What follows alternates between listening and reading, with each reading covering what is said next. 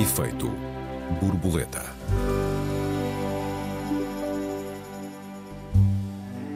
Diz o Instituto Nacional de Estatística que quase 11% dos menores portugueses estão em situação de privação material e social. O que estamos a fazer às nossas crianças e o que é ser criança, afinal? Bem-vindos ao Efeito Borboleta, eu sou Joel Neto. Eu sou Raquel Varela. Raquel, boa tarde. É de pobreza que estamos aqui a falar, de dificuldades económico-financeiras das famílias. Olá, Joel, boa tarde e olá a todos os ouvintes. Sem dúvida, nós estamos a falar de pobreza. eu diria que dificuldades económicas das famílias é um eufemismo para um sistema brutalmente desigual, não é? Uh, nós estamos a falar de pobreza, estamos a falar de pobreza material, eu gostava de lembrar isto porque quando nós falamos destes índices de privação, estamos a falar de fome. Uh, em alguns casos, uh, há dois tipos de fome, digamos assim: fome calórica e fome nutricional. Na fome calórica, a pessoa até tem calorias suficientes, mas não tem os nutrientes suficientes. E isso é muito comum, uh, porque as pessoas podem comer papas, pão, mas não têm acesso a proteína, que é o que é mais caro, ou legumes ou vegetais.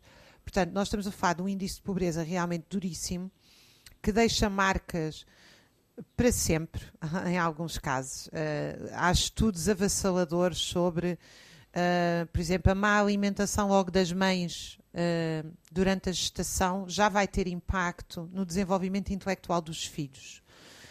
Um, estamos a falar, ainda hoje, os antropólogos físicos conseguem, e outro tipo de profissionais, conseguem analisar uh, o nível de bem-estar de comunidades uh, antigas através uh, da, da, forma como os ossos se desenvolveram. Encontra-se, por exemplo, baixo acesso à proteína e desenvolvimento de doenças, não é? Uma característica que as pessoas pensarem conhecem bem é os olhos muito juntos, que tem a ver, segundo eu li, com questões de anemia, portanto, baixo ferro, o que é baixa proteína. Estamos também a falar uh, da pobreza da alma. A alma não existe, mas enfim, estou a pensar no corpo e na alma, no sentido que nós somos um todo, não é?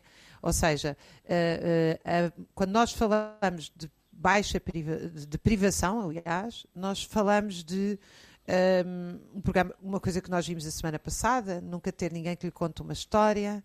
Nós falamos de desagregação das relações, nós falamos de aumento da violência, nós falamos de não poder ser criança, e, e, acho que a gente pode ao longo deste programa hoje pensar este tema delicioso, que é o que é ser criança, porque é um direito muito recente na nossa história recente, uh, no século XIX, uh, aquilo aqueles que são hoje crianças eram trabalhadores.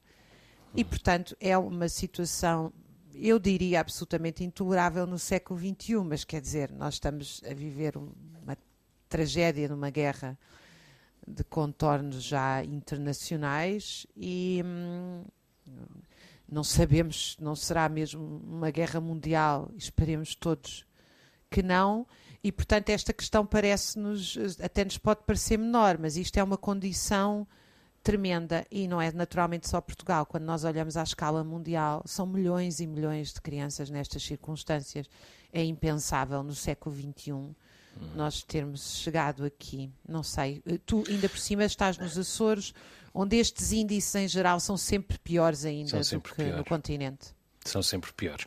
Vale a pena situarmos a nossa conversa. Nós estamos a falar do inquérito do Instituto Nacional de Estatística às eh, condições de vida e rendimento das famílias, eh, nomeadamente nos módulos uh, saúde e privação material das crianças e uh, condições de vida e situação das crianças que vivem em famílias separadas uh, ou reconstituídas. Portanto, em suma, estamos a falar de amostras de todos os tipos de composição familiar e também de todos os tipos de situação uh, socioeconómica. E o que nos diz este inquérito, em suma, é que 11%, uh, portanto mais de 10% das crianças portuguesas estão em privação material e social.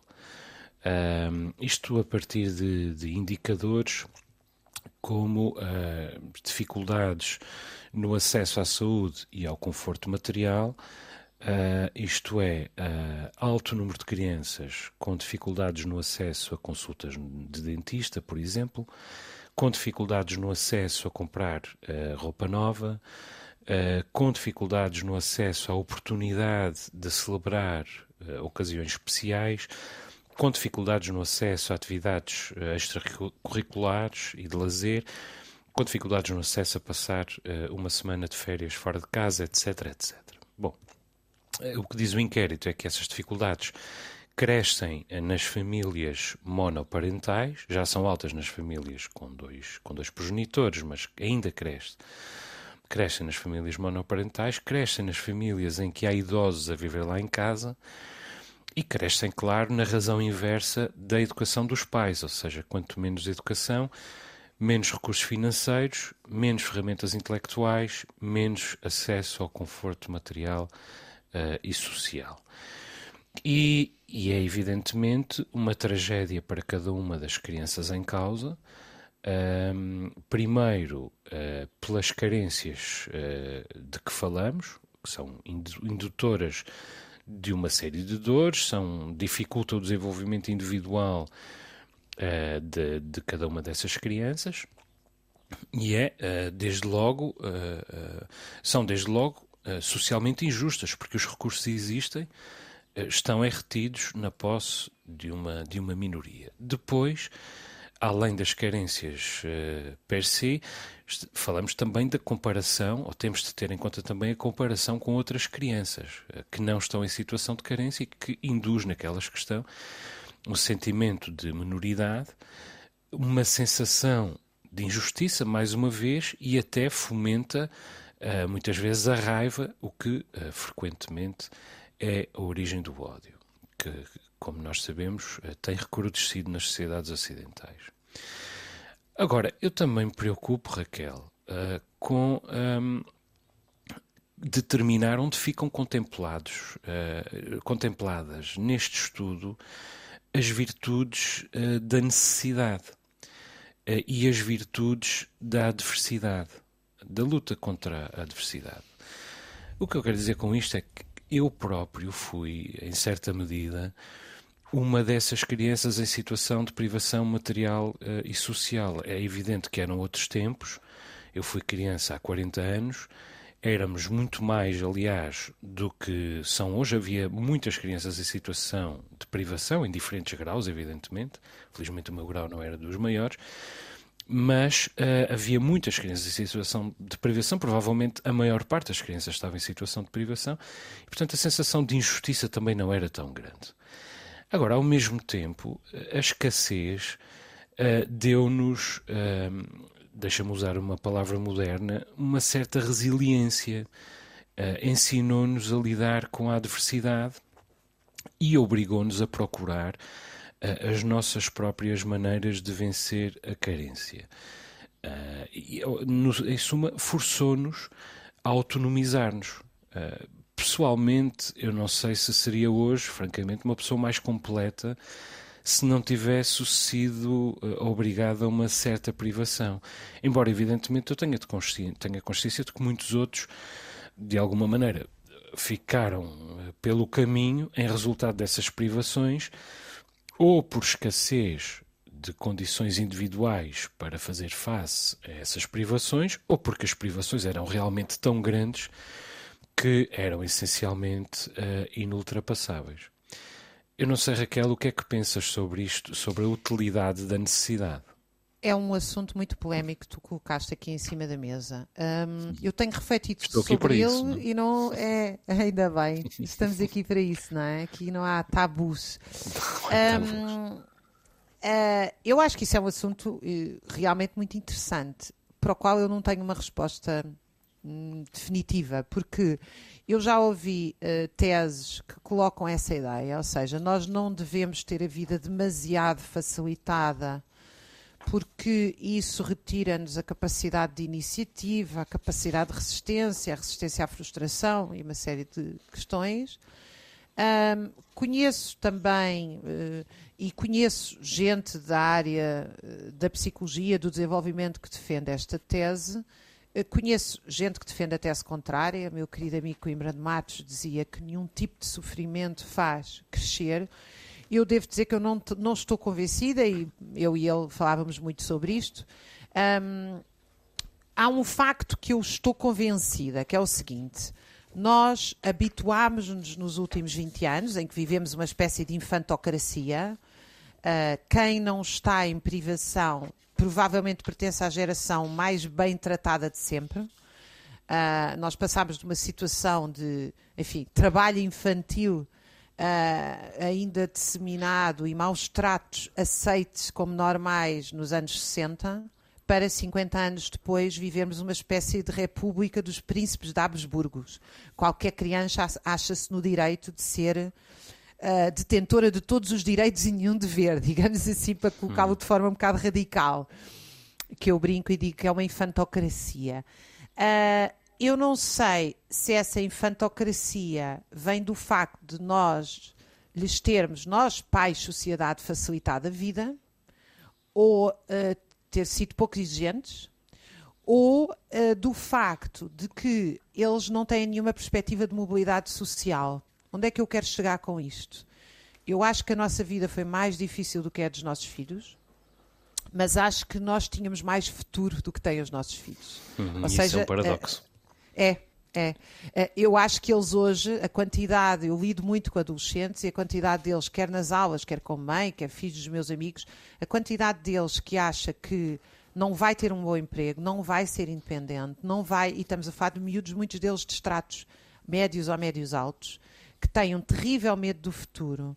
E se tu pensares, por exemplo, no 25 de Abril, quantas imagens nós não temos de miúdos em barracas que estavam numa privação extrema que esta, a maioria desta geração hoje nunca conheceu, nem de perto, e que tinham os olhos brilhantes com o futuro. Ou seja, o dia da manhã vai ser melhor.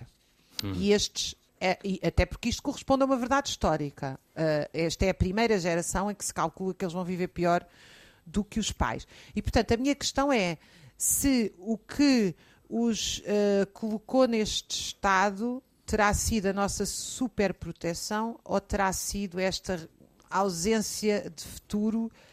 Uh, mas depois a gente não sabe quem é que nasceu primeiro, se o ovo, Sim, claro, se o ovo é a galinha, não é? Exatamente, exatamente.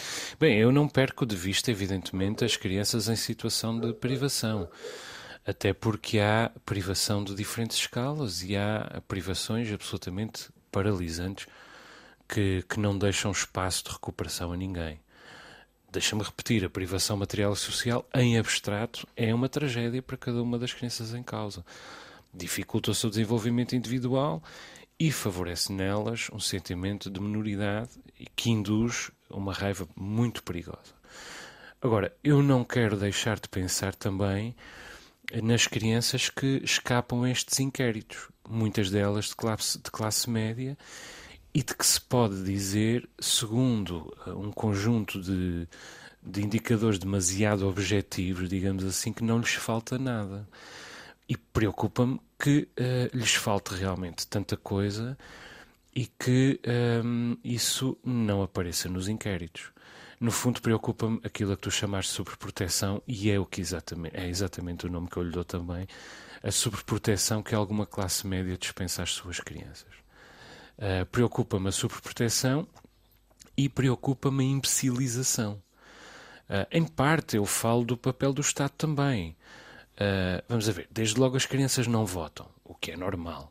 Mas, por outro lado, o eleitoralismo nunca lhes é direcionado, uh, quando muitos seus interesses são afetados como efeito colateral pelo eleitoralismo. E como nós sabemos, grande parte das políticas públicas de hoje é resultado de esforços eleitoralistas.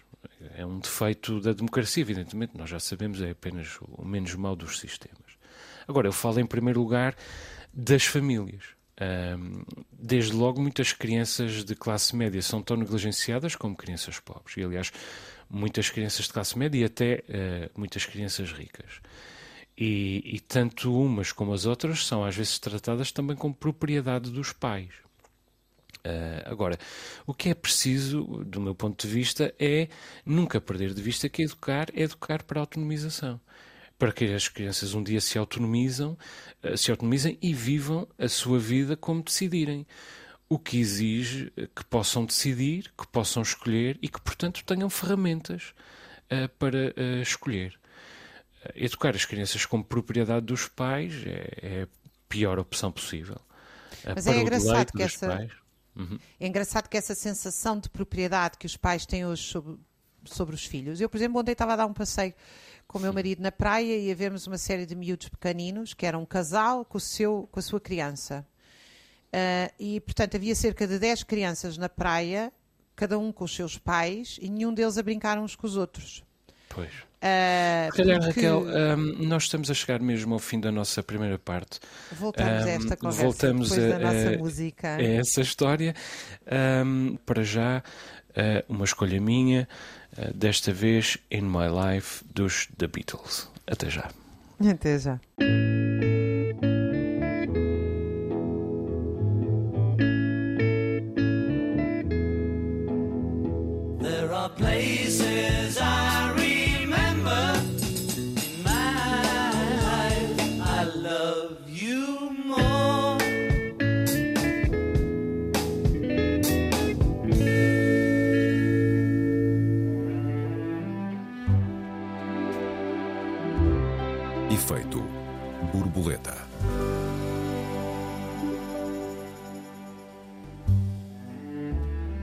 Efeito borboleta, segunda parte. Esta semana discutimos os resultados do inquérito nacional que diagnosticou a existência de 11% de crianças portuguesas em estado de privação material e social. Raquel, há bocadinho falava-nos, falavas-nos da tua recente ida à praia e de como uh, as crianças estavam com dificuldades em brincar umas com as outras.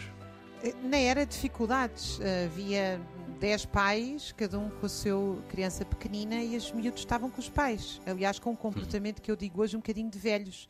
Porque os miúdos, quando se juntam uns com os outros, têm um comportamento de criança que é, quase todos os mamíferos têm, que é rebolarem, gritarem. Isso é super importante para o seu desenvolvimento e ou porque os pais não os querem ouvir gritar, ou porque nós temos ausência de vida em comunidade, ou porque os pais acham que são proprietários dos filhos, porque nós deixámos de ter sentido das relações. Eu estava a olhar para aquilo entristecida, quer dizer, tanta criança sozinha com os seus pais. Uh, o que tem um momento também. Uh, eu sei que as pessoas não são individualmente responsáveis por esta fórmula social em que a gente vive, mas também são, porque senão a gente retira a possibilidade das pessoas serem sujeitos. Eu acho que também há aqui um bocadinho que eu brinco e digo que é uma tripe narcísica. Os pais uh, faz parte da infantocracia, não é? Os pais, as crianças são os seres que adoram os pais, que não podem ser contrariados, que sorriem para os pais. Um, desapareceu aqui a autoridade, pensando que estávamos a combater o fascismo, a autoridade, etc., e ainda bem que combatíamos. Foi substituído, espero que não confundam com uma visão conservadora ou autoritária, mas eu acho que este desaparecimento da autoridade também é o desaparecimento da orientação, da responsabilização, da exigência, eh, do respeito. Eh, nós respeitamos os nossos pais porque eles, eh, eu digo sempre, nós só vamos conseguir dar um, aos, o que os nossos pais nos deram aos nossos filhos. É impossível nós devolvermos aos nossos pais o que eles fizeram por nós.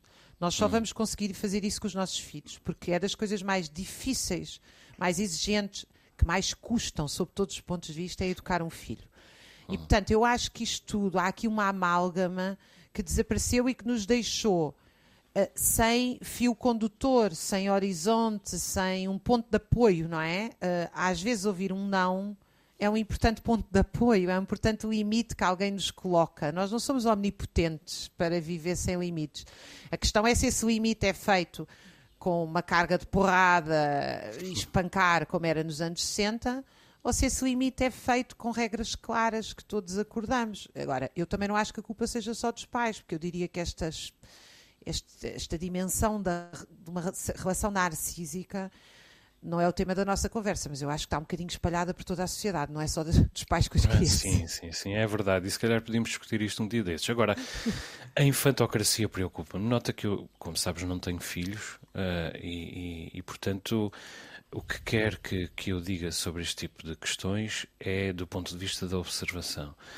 E naturalmente que se vier a tê-los, e oxalá que sim, acabarei por, por eh, cometer os erros dos outros todos, ainda mais com a agravante de já ter um, ehm, tido tempo mais do que suficiente para aprender a não cometê-los. Agora, vale a pena perguntar o que é ser criança. desde logo, uma definição do que é ser criança no século XXI é diferente não apenas do, daquilo que seria no século XVIII ou no século XIX, como disseste há pouco, mas até no século XX, é-se criança até cada vez mais tarde. Uh, e mesmo uh, uh, quando já se é jovem adulto, ainda se enferma de uma série de, de dilemas e de, de dúvidas e, e de um, labirintos, digamos assim, que, que antigamente eram apanágio apenas das crianças. Hoje há muitos jovens homens e jovens mulheres de 25 anos que ainda não sabem qual é que querem que seja a sua profissão. Por um lado, ainda bem, porque é evidente que a vida Nem não é sequer só se veem como homens e mulheres, se calhar. Nem sequer se veem como homens e mulheres, é verdade, é verdade. E ainda bem por um lado, porque realmente a vida não é só trabalho e nós temos de, de pensar um, no peso, temos de refletir sobre o peso que a sociedade, que o trabalho ocupa na sociedade contemporânea. Aliás, lembras-te quando o governo lado... criou o programa Jovem Agricultor, que começava para aí aos 35 anos. Não, não, começava, acabava, mas na altura nós ríamos no, nos, anos, nos anos 80, quando alguém com 35 anos era jovem, mas eu creio que um jovem agricultor hoje é eh, de, até aos 45 40. anos. E portanto, e portanto, espero não estar a enganar, mas creio que hoje é até aos, aos uh, eh, 45 anos. Agora, uh, uh, também, isto também é sinal de que as pessoas estão menos desafiadas a autonomizar-se. Um, o que, por um lado, lhes retira a capacidade de darem o devido valor àquilo que, que têm. Isto, isto é uma conversa, parece uma conversa bastante conservadora, mas espero que não seja. E, mais uma vez, por outro, não tiveram necessidade, não passaram privações eh, a um ponto em que isso se expressou na falta de necessidade de que se lhes perguntasse o que queriam ser ou de que eles pensassem no que queriam ser para transcenderem o que quer que fosse que eram nessa, nessa altura. Um, agora, esta é de alguma maneira a, a, diferença entre, como eu disse, entre uma criança do século XXI e uma criança do século XX, uh, ou pelo menos da, da, segunda metade do século XX, do, dos filhos dos chamados baby boomers, que é aquilo que nós somos, é? dos filhos do florescimento económico e social do Ocidente do pós-Segunda Guerra Mundial, mas como tu, tu já disseste bem, até ao século XX uh, nem sequer infância havia, não é? Há dois mil anos, eh, Jesus Cristo, que foi em todo o caso um filósofo e um, e um humanista extraordinário, uh, disse: Deixai vir a mim uh, as criancinhas, mas disse-o para alertar para as virtudes da inocência e para sublinhar que as pessoas em que essa virtude, uh, que a virtude da inocência se manifestava mais evidentemente, era precisamente, eram precisamente as crianças. Precisamente não havia consciência da inocência e da vulnerabilidade das crianças, nem da virtude de celebrar essa inocência, nem da urgência de proteger as crianças dessas vulnerabilidades. E é uma vulnerabilidade para a qual levaríamos ainda quase 20 séculos a despertar como tu disseste, até ao século XIX, uma criança ou era um contributo para o sustento da família ou era um empecilho. Ninguém celebrava a infância. Quer dizer, termos aprendido a celebrar a infância é, evidentemente, um salto civilizacional importantíssimo, é um sinal do progresso da humanidade, é uma demonstração uh, do triunfo desta espécie sobre as suas próprias fragilidades. Agora, entretanto, vencemos essa culpa original penso eu, cometendo uh, novos erros. Passados 50 uh, ah, ou 100 ou mesmo 150 anos sobre esse despertar, uh, já não temos de novo tempo para as nossas crianças, desde logo, porque o, o trabalho, o cansaço, as obrigações, a necessidade da sobrevivência não, não deixam tempo sobrante. E, entretanto, quando temos realmente tempo também lhes roubamos aquilo que as crianças do passado ao menos tinham, que era a necessidade de se fazerem à vida. Isto é, o desafio para que se desenvencilhassem, para que adquirissem e aprendessem a manipular uh, as ferramentas com que se autonomizariam. E esse realmente, como tu dizes bem, parece-me ser um dos grandes paradoxos deste, deste tempo que vivemos. É verdade que um, o ser criança tem mudado muito ao longo da história. Uh, e, e, nós chegámos a uma à fase mais terrível, que é a Revolução Industrial. Uh, eu, aliás, este uh, mês estava a ler, estive em Manchester, a condição, a situação da classe operária inglesa, que é um livro escrito pelo Engels, absolutamente emocionante sobre a tragédia das fábricas e que ele escreveu baseado em grande parte em relatórios, inclusive do Parlamento, sobre o trabalho infantil. Uh, as, as, crianças, havia uma luta para que só trabalhassem 10 horas. É disto que nós estamos a falar em fábricas, algumas delas sem arejamentos, sem nada. E, portanto, uma mortalidade infantil altíssima, uma coisa realmente de partir o coração. E se nós pensarmos nas sociedades camponesas da Idade Média, por mais que as crianças começassem cedo a trabalhar no campo, e atenção que há crianças e crianças, os filhos dos reis não trabalhavam, não é? Hum, claro há, há crianças, os filhos das classes altas, fosse, fosse os, os senhores feudais, fosse os burgueses, fosse, uh, eram uh, uh, esses sempre tiveram o direito a ser crianças. quem não tinha eram os filhos dos camponeses. Bom, mas também não, também não na sua plenitude, Raquel, também não na sua plenitude, porque Sim, é que, claro que nós atingimos um nível de desenvolvimento e de exigência no século XX que foi também um nível de exigência imposto pelo próprio desenvolvimento das forças produtivas, porque não nos esqueçamos que a formação e a educação são simultaneamente uma conquista, mas também uma exigência de, de, de, do ponto de vista do, do, funcionamento dos capitais, porque era preciso aumentar a escola para a, a, acompanhar o desenvolvimento científico. Ao mesmo tempo, também é verdade que é uma conquista civilizacional indiscutível. Agora, nós passámos de uma situação em que eu quero ainda voltar atrás para dizer que eu não tenho a certeza, porque conheço mal, o que é que são as comunidades primitivas. Ou seja, eu tenho eh, as imagens que nós temos das comunidades primitivas, e há uma época histórica que eu desconheço muito, eu sou uma historiadora contemporânea, é, são imagens que não nos remetem para a intensidade do trabalho que aconteceu no século XIX. Curiosamente, é justamente aí que aparece num livro do Rousseau, o Emílio, a primeira ideia da infância moderna, que é a criança como o ser puro. Uh, o ser incorruptível, o ser deixem-no ser criança. Essa é a mensagem do Emílio, do Rousseau. No fundo, é? recuperando o Jesus Cristo, não é? Uh, sim, uh, e, e, é uma imagem que, sobretudo, as condições do pós-guerra permitiram ampliar muitíssimo, volto a dizer, nos nossos países. Nós continuamos a ter trabalho claro. infantil. Eu parece-me que li que uh, são uh, ou 100 ou 200 milhões de crianças que ainda trabalham, segundo a OIT, são 200 milhões e 100 em trabalhos duríssimos. Portanto, nós continuamos muito longe de chegar a, a uma situação que seja minimamente aceitável. Mas hum. mudou muito. Mas porquê é que mudou tanto? Nós sabemos. Uh, o, que, o, que, é que podia mudar para melhor hoje em dia, não é? O que é que, o que, é que nós hoje podíamos fazer? Que equilíbrio nós podíamos ter hoje hum. para respeitar a infância, uh, para deixá-los serem felizes, mas ao mesmo tempo que existisse uma relação se calhar mais coletiva. Não sei muito bem como, como explicar isto, como pensar. Bom, eu acho que nós agora temos desafios imediatos um, a responder. Uh, bom, uma das coisas que mais me preocupam quanto àqueles que são crianças hoje é a carga emocional que vem da pandemia.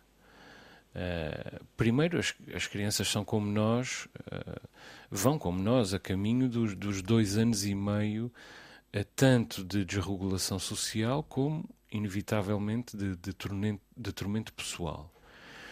Só que dois anos para elas, dois anos e meio, para elas é muito tempo. Uh, é, na verdade, uma parte muito grande das suas vidas. Depois, muitas delas foram uh, agentes de disseminação da Covid-19 nas suas próprias famílias. foram e sabem que o foram, sentem culpa por isso e adquiriram traumas uh, a, propósito, a partir disso. Portanto, desde já é preciso ter atenção à saúde mental das crianças, os desafios são imensos para os próximos anos e ainda nem sequer começámos vagamente a lidar uh, com eles. Entretanto, vem a inflação. Uh, muitos pais não vão conseguir fazer face às necessidades mais básicas dos seus filhos, pelo menos da mesma maneira, com a mesma facilidade, e mesmo conseguindo, é provável que também em resultado do esforço para consegui-lo estejam menos disponíveis ainda para as necessidades emocionais das crianças. E depois temos em curso uma guerra, que aliás uh, ainda pode escalar uh, para um conflito global, até de natureza nuclear, uh, caso em que tudo isto, na verdade, terá de ser repensado, porque muitos dos pressupostos de que nós em que nós nos baseamos para ter esta conversa vão desaparecer. Mas, enfim, mesmo que não escale, a guerra vai provocar uma recessão internacional. O que, mais uma vez, pode causar, vai causar, muito desemprego, vai causar carências de toda a ordem vai causar uh, desregulações sociais e, e, e, tormentos pessoais. Tudo isto é, é, resulta num caldo de dificuldades uh, adicionais para todos nós, evidentemente, adultos incluídos, mas mais uma vez uh, as crianças são quem está mais desprotegido. É das crianças, enfim, os jovens também, não é? Porque uh, este mundo, um mundo militarizado, um mundo de conflitos, um mundo de um mundo sem emprego e sem perspectivas, uh, e eu aqui vou, vou, vou, vou fazer de advogado do diabo face ao que disse anteriormente. Eu acho que a vida dos jovens hoje, em média, no mundo ocidental é muito confortável, mas as suas perspectivas de vida são muito sombrias. Uh, e isso um, deixa-nos uh, imensos desafios. Eu diria que, eu, eu, desse ponto de vista, eu não acho que eles tenham vida nada facilitada face a outras gerações. Claro que depois se pode contra-argumentar que, uh, e os que iam para a guerra colonial e lutaram contra a guerra colonial, não é? E os que lutaram na resistência na Segunda Guerra. Os... Portanto, essa gente tinha toda vidas muito sombrias pela frente. Uh, e, no entanto, lutaram. E uma coisa que não se vê hoje, tirando talvez nesta questão climática, é os jovens a organizarem-se, a lutar, a, eu acho espantoso quando tenho, estou a fazer investigação sobre a Revolução, a quantidade de organizações de miúdos com 12, 13, 14, 15 anos. não, havia não havia pais nas reuniões de pais a partir do sétimo ano. O sétimo ano eles tinham 14 anos, eram 13, 14 anos. Eram eles que se representavam a si próprios em várias das reuniões uh, nas escolas deste país, não é? Uh, o que é que, que, é que, seria hoje? Nós mandámos os nossos filhos com 14 anos numa reunião. é algo muito engraçado. Um, mas olha, deixa-me dizer-te que sobre a, a, questão da privação, nós quando falamos de privação, falamos sempre dos limites da necessidade mais baixos acesso à, à, habitação, à alimentação, ao saneamento, isso é fundamental e ainda bem que falamos e ainda bem que exigimos. Mas eu acho que nós também devíamos falar de outro tipo de privações. Eu acho que se está a criar uma desigualdade em que cada vez mais uma minoria, filhos de classes altas, filhos de intelectuais, têm acesso a bens de luxo. O que é que são bens de luxo? É o tempo com os pais, é não estar uh, enfiado com um telemóvel na cabeça, nos olhos o dia todo, é o poder ir a campos de férias, é o viver em lugares que não tenham carros, uh, em paraísos idílicos, como eu conheço alguns na Europa, onde os, os, prédios foram construídos de volta de um jardim sem carros, onde podem brincar. São aqueles que têm, têm, aprendem e gostam de ler, porque vivem em ambientes culturais que o favorecem, o mesmo com a música aqueles que estudam música. Eu acho que nós, quando falamos de privação, temos que também relacionar com o que é que significa a privação hoje, não é? Privação não. Nós, o que é que eu quero dizer com isto? Eu acho que o nosso nível de exigência não pode ficar só pelo direito à alimentação, paz, pão, saúde, habitação. É, é muito importante, é o básico, mas não chega.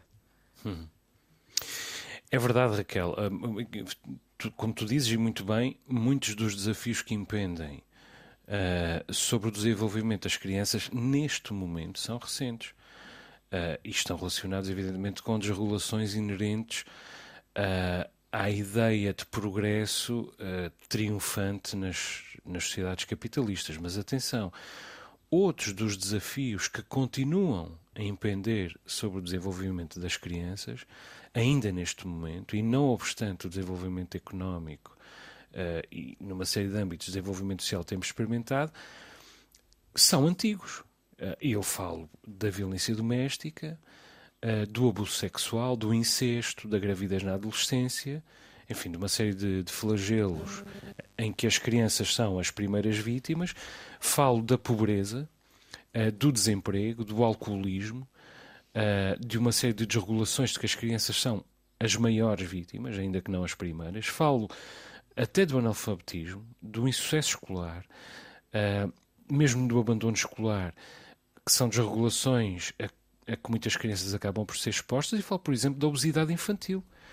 Um, já aqui falaste de nutrição, falo da obesidade infantil, falo inclusive do suicídio jovem, que são sintomas graves ou muito graves uh, de desproteção uh, das crianças, especialmente cabais no século XXI, um, tanto a obesidade como, como o suicídio, e que ocorrem em todas uh, as camadas uh, socioeconómicas. E, portanto, isto não tem a ver apenas com a desigualdade socio socioeconómica um, entre as crianças.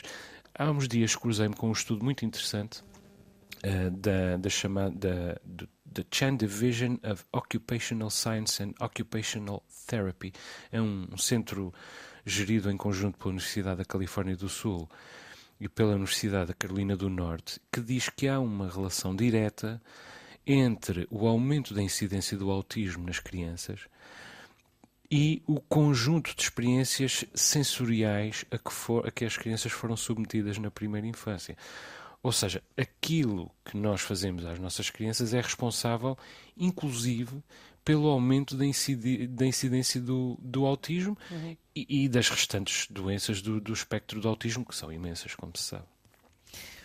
Olha, uh, eu queria deixar-te a ti e aos nossos ouvintes uma das músicas que eu punha sempre aos meus filhos, que foi uma uhum. peça tocada, uh, feita pelo Chico Buarque, com outros compositores, uhum. uh, Sérgio Bardotti, se não me engano, que é Os Saltibancos. É uma história absolutamente maravilhosa, que os meus filhos hoje têm quase 18 anos e nós, quando vamos os quatro no carro, vamos, cantamos, vemos. Há uns anos, aliás, via no Teatro Independente de Cascais.